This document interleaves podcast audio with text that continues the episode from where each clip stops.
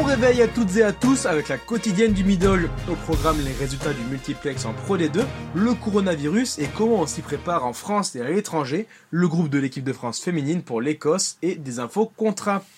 Et on commence par le Pro D2 et pas de surprise dans le multiplex. Les favoris jouaient à domicile et ils ont tenu leur rang. Seule rencontre équilibrée, c'était le choc entre Colomiers et Oyonnax. Après avoir achevé une série de 9 victoires consécutives la semaine passée, les Columérins avaient fort à faire pour ne pas subir une deuxième défaite d'affilée face aux joueurs de Lyon. Dans une rencontre très équilibrée, les locaux font le break en prenant 10 points d'avance à 10 minutes du terme grâce à un essai de Pirlier. Les Oyomènes arrachent le bonus défensif et reviennent à 22-19 à la sirène grâce à un essai de McDonald. Dans les autres rencontres, Béziers domine largement Mont-de-Marsan 55 à 17.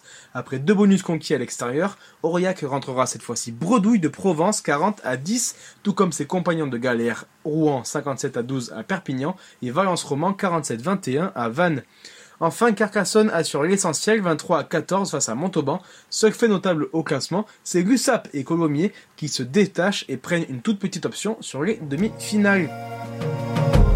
Le coronavirus, si effrayant soit-il hors de nos frontières, eh bien la France commence à s'y préparer, et ce, même dans le monde du rugby. Auprès de nos confrères d'RTL, le président de la Ligue, Paul Goz, a déclaré qu'en cas de force majeure, reporter les matchs était inenvisageable. Seuls les huis clos représentent une solution.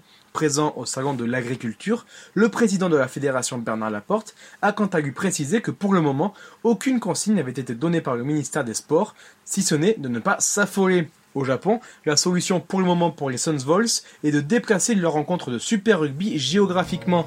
Les prochaines contre les Brumbies et les Crusaders n'auront pas lieu à Osaka et Tokyo, mais à Wollongong et Brisbane en Australie.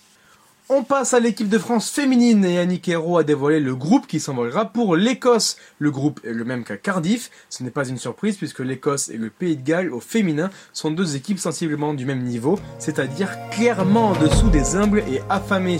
Roman Ménager reste indisponible par la même occasion, retenu avec le rugby à 7.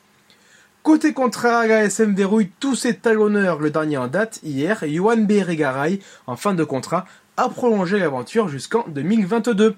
Et c'est une information milieu olympique, le membre du staff toulonnais Kazay Lolala quitte ses fonctions d'entraîneur des arrières pour des raisons personnelles. Merci d'avoir suivi cette édition et à demain pour une nouvelle quotidienne.